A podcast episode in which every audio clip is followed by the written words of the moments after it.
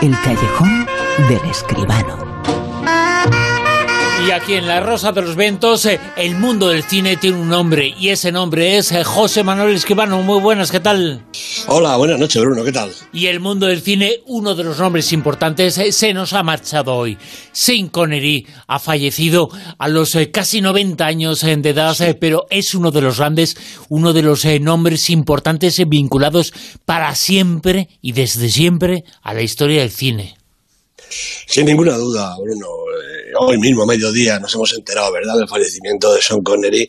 90 años prácticamente. Una pena, aunque, bueno, claro, 90 años llevaba ya desde 2003 retirado porque también es verdad que estaba ya cansado. 60 películas, más de 60 eh, películas, porque además de la gran pantalla hay otras cosas también, como todos los grandes, ¿verdad? Un gran actor, un gran actor que yo creo que además Mm, demuestra cómo es esta profesión, porque Sean Connery se ha ido haciendo ese gran actor a lo largo del tiempo. Sus primeras películas, hombre, debutó en los años 50, en el 57, con No Road Block, Ruta Infernal, películas todavía poco importantes. Tuvo un papel también en El Día Más Largo, recordemos la, la película de los 60. Luego y enseguida Marnie la Ladrona con Hitchcock y en esos mismos momentos ya estaba rodando las películas de James Bond. El Doctor No, desde Rusia con Amor, 62, 63, 64, Goldfinger, porque hacía una película cada año. Bueno, la verdad es que James Bond, bueno, ha sido un James Bond fantástico, ejemplar, para mucha gente el mejor James Bond de la historia, sin duda, ¿no? Pero sobre todo, James Bond era un personaje que, hombre, no necesitaba tampoco de enormes interpretaciones, ¿no? Pero sí que le ha permitido a Sean Connery ir trabajando, ir aprendiendo, y cuanto más maduro se ha hecho, mejor actor, más grande, mejor ha sido, sobre todo porque además por su presencia en la pantalla. Eh, Sean Connery ha hecho películas eh, importantísimas, ¿no? Eh, pues yo me acuerdo ahora del Hombre que pudo reinar, de Robin y Con ese personaje de Robin Hood, con la inmortal Audrey Hepburn, ¿no? El hombre de la rosa, desde luego, quizá una de sus películas más importantes, el papel este de Guillermo de Baskerville. Los intocables del John que la acabamos de ver en televisión española hace un momentito, ¿no? Indiana Jones era el padre de Indiana, ¿no? Eh, la caza del octubre rojo, la casa Rusia, el primer caballero, la roca, los vengadores, para terminar con ese, eh, la Liga de los Hombres Extraordinarios, un personaje, bueno, pues casi prácticamente secundario, casi de, de, alimenticio, más que otra cosa en el 2003. Pero ¿cómo ha sido la figura de Sean Connery en la pantalla? Una cosa absolutamente enorme, dueño de una fotogenia descomunal, de una voz fantástica, de una mirada taladradora. Bueno, un personaje absolutamente cinematográfico. Eso ha sido lo mejor de Sean Connery. Bueno, si te parece, José Manuel, vamos a escuchar uno de los momentos de sus eh, primeras películas, de este auténtico, auténtico galán del mundo del cine. Le ha gustado. Le recuerda a su mujer. Sí, ¿eh? ¿Y ha venido para decirme eso? Y también para disculparlo por su comportamiento. A veces es muy grosero. No hacía falta que viniera usted. ¿Se quedará aquí? Es un enfermo. ¿Hay más enfermeras? Como usted, no. Deseo que se quede. La verdad es que Sin Connery era fantástico. Eh, ese tipo de cosas eh, las tenía que contar alguien como Sin Connery si no quedaba muy mal, ¿eh? Desde luego, desde luego, desde luego. Y es que a veces incluso eh, en las producciones ya se, bueno, se hacían los personajes especiales para Sean Connery, exactamente igual que Ian Fleming, que a partir de la segunda o tercera novela empezó a introducir antecedentes escoceses en el personaje, porque claro, a, a, Sean Connery se notaba mucho que era escocés, cosa que James Bond en principio no era. Bueno, un personaje realmente fantástico en la pantalla y fuera de la pantalla. Desde luego que la noticia del día, la noticia de la semana en el mundo del cine, y la hemos eh, contado aquí, es eh, la muerte, el fallecimiento de uno de los grandes eh, de Sin, Connery, que ha fallecido, pero no es la única noticia de actualidad.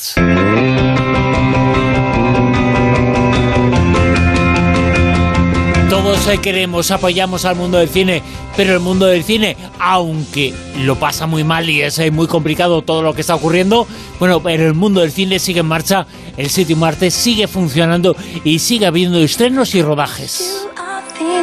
Efectivamente, efectivamente.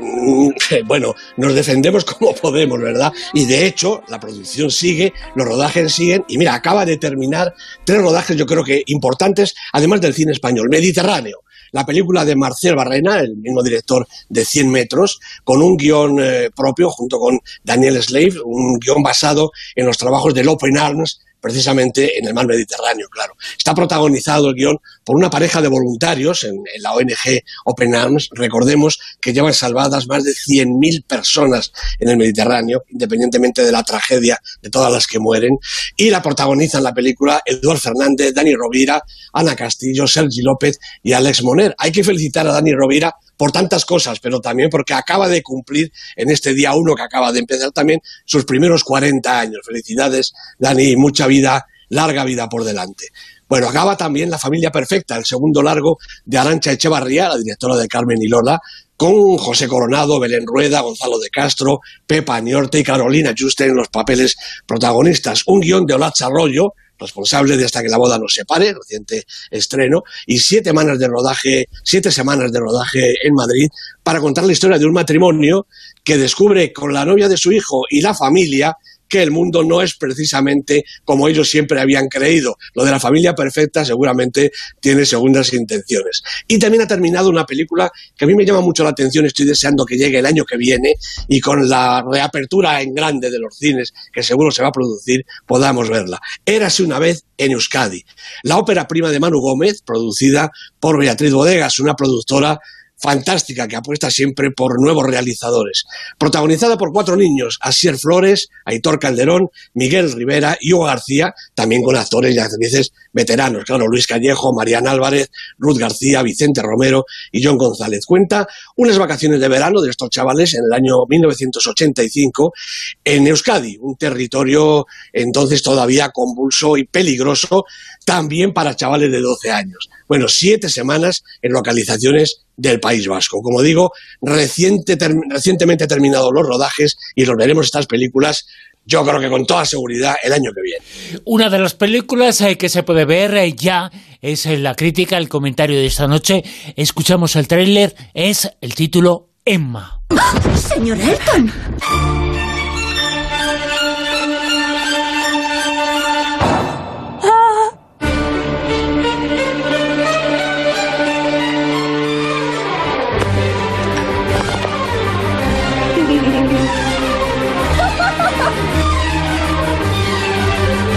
Emma. Emma. Emma.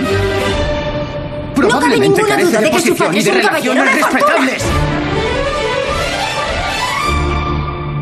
Señorita Woodhouse, señorita Woodhouse. ¡Qué noticia! La película, José Manuel, se titula Emma. Pues sí, esta chica, Emma, la ha dirigido Autumn the Wild, producida por Tim Bevan, Graham Broadbent y Eric Fellner. El guion es de Elinor Caton y las protagonistas, los protagonistas, Anya Taylor-Joy, Johnny Flynn, Mia Goth y también están aquí Bill Nighy y Josh O'Connor, que coincidieron la semana pasada en el estreno de Hope Gap. Vuelven en esta película los dos. Bueno, ¿qué decir de Autumn the Wild? Que es una absoluta desconocida para el gran público, o lo que queda del gran público, hasta la fecha. Pues es una fotógrafa y videoartista de Nueva York, autora de vídeos publicitarios y también de clips de cantantes y grupos como Arcade Fire, Maroon 5, Nora Jones o Wilco, además de Beck, que es su músico preferido. Debuta en el largometraje con esta adaptación de Emma, la cuarta novela de Jane Austen, eh, tras Sentido de Sensibilidad, Orgullo y Perjuicio y Mansfield Park, y es la más vista en las pantallas, porque de hecho es un título que tiene un largo pedigrí cinematográfico. Esta es la tercera vez que se lleva al cine, tras la informal Crueles, la película de Amy Heckerling del 95, y la más purista de Douglas McGrath del año 96. Además de ocho versiones para televisión y una realizada en Bollywood, en la India, que seguramente era muy bonita, no lo dudo. Bueno, yo creo que esta, la de ahora, es la mejor. Ya se sabe que Emma Woodhouse, la protagonista, pues tiene 21 años y es guapa, lista y rica. Es todo un partido. Bueno, pues ella, sin embargo, no piensa en casarse. Está muy entretenida pensando en cómo casar a los demás. La primerita, nada más empezar la narración, a su institutriz y amiga íntima, la señorita Taylor, ahora unida a su vecino, Mr. Weston. Naturalmente, Emma tiene mucho menos que ver en esa decisión de lo que ella se imagina. La verdad es que tiene mucha afición de casamentera, pero no se le da muy bien. Bueno, la joven y rica y lista y guapa, que todo salta a la vista, vive con su padre y una cohorte de convecinos y amigos, un universo doméstico de los que también dibuja Jane Austen. En su órbita circulan, entre otros, George Knightley, el hermano de Weston y amigo cercano, el vicario Philip Elton, los Churchill y su atractivo y deseado hijo Frank, la señorita Bates y su sobrina, la enigmática Jane Fairfax, y desde luego la estudiante, pupila y pronto íntima de Emma, Harriet Smith. Bueno, prácticamente todos sufren las consecuencias de la proximidad de Emma, unos porque han caído seducidos ante las virtudes que la adornan y otros porque sus planes, deseos e imaginaciones los ponen en el disparadero amoroso.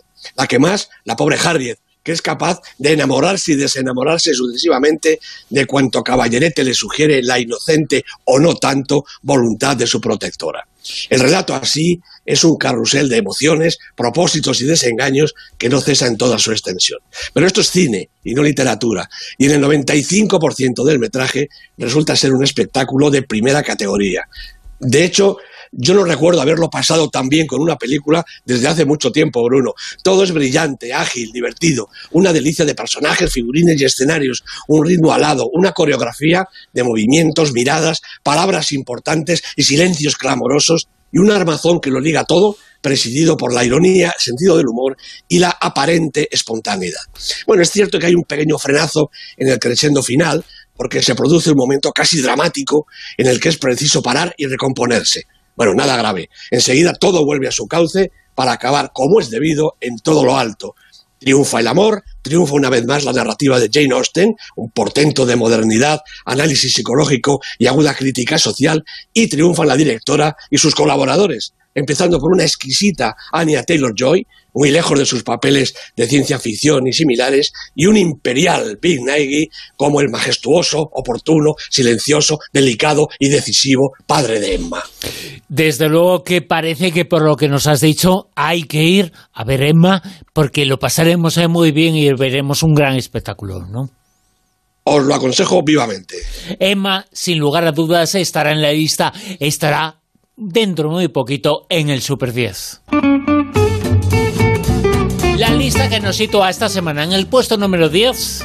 Bueno, pues tenemos un estreno entre varios, porque la lista esta semana se ha vuelto un poco loca. Han caído películas, han entrado otras. En el 10, verano del 85, la nueva película de François Sosson con Félix Lefebvre, Benjamin Wassen, como digo, primera semana en la lista. ¿Nueve? Bueno, esta sí va bajando, es lo normal. Greenland, el último refugio.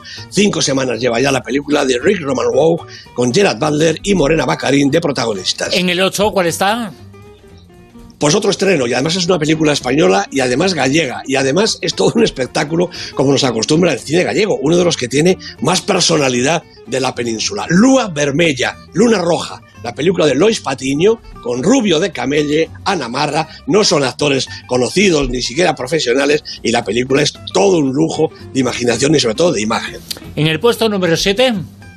Pues otro estreno también, Trolls 2, Gira Mundial, la película de Walt Dorn, una película de animación con estos simpáticos personajes que ya habíamos conocido antes. Primera semana en la lista, como digo. Seis. Bueno, pues también primera semana y esta es la película de la semana. Ha estado en la parte inferior del Super 10, debajo del 10, por eso no sabemos de ella, pero por fin lo ha conseguido. Subir del 14 al 6, nunca, casi nunca, a veces, siempre. La película de Lisa Hitman con Sidney Flanagan, Talia Ryder, una película realmente interesante. Los apuros de una chica joven en Nueva York para resolver un problema serio, francamente serio. Y demuestra, entre otras eh, cosas, eh, esta película que lleva ahí varias eh, semanas que ha aparecido en los 10 primeros puestos, que el mundo del cine, bueno, pues todo está inestable y también el mundo del cine en cuanto Exacto. a taquilla, ¿no? Exacto, eso es lo que pasa. La taquilla de repente se espabila por un lado, por otro, una película caen, otras suben. Bueno, es, esto es el momento que estamos viviendo. En el puesto número 5, Pues fíjate, otro sorpresón, se recupera Falling, la película de Vigo Mortensen, con la que casi ya no contábamos, ocho semanas en la lista, subiendo desde abajo del todo hasta el puesto 5, que hombre, es lo que le corresponde. Vigo Mortensen, Lance Henriksen son los protagonistas, la película es estupenda. 4, Pinocho ha caído un puestecito, la película de Mateo Garrone con Federico Yelapi, Roberto Benini, seis semanas en la lista. 3, Pues puestos que sube Corpus Christi, la película polaca de Jan Komasa, con Bartosz Bielenia, Elisa Reimenbel, decíamos el otro día, que es la sorpresa polaca de la temporada. Pues efectivamente, en su tercera semana y subiendo. 2, No matarás, otra estupenda película española de David Victori, con Mario Casas, mejor que nunca realmente, Milena Smith, toda una revelación, dos semanas en la lista, las dos en este puesto. y en el puesto número 1, Pues la otra película española triunfadora, Las Niñas, la película de Pilar Palomero, ocho semanas en la lista, me parece que desde la segunda en todo lo alto, con Andrea Fandos, con Natalia de Molina, una película juvenil, divertida, emocionante, una película española estupenda. En el Super 10 entran y salen películas, el Super 10 está como el mundo y como el cine, inestable, desde luego, pero está muy estable en el puesto número uno. No hay quien destrone a las niñas. Eh, la película, sin lugar a dudas, de este otoño. ¿eh? Sin ninguna duda. Para mi gusto, una película, como digo, española, que hay que reseñarlo, de las que debe llevar al personal al cine. Por favor, acudan a las salas que son seguras. Lo que duren, a ver si es posible que esto se arregle pronto. Ojalá sea así, porque insistimos y lo repetimos aquí muchas eh, veces, e insistimos y lo decimos una vez más. Ir al cine es muy, muy seguro. No va a pasar nada en el cine porque han tomado todas las medidas y, y disfrutar del espectáculo. Así es, Bruno, así es, sin ninguna duda. José Manuel Esquivano, nos escuchamos la semana que viene, ¿te parece? Muy bien, Bruno, aquí estaré. Un abrazo muy grande. Chao. Hasta luego. En Onda Cero, La Rosa de los Vientos.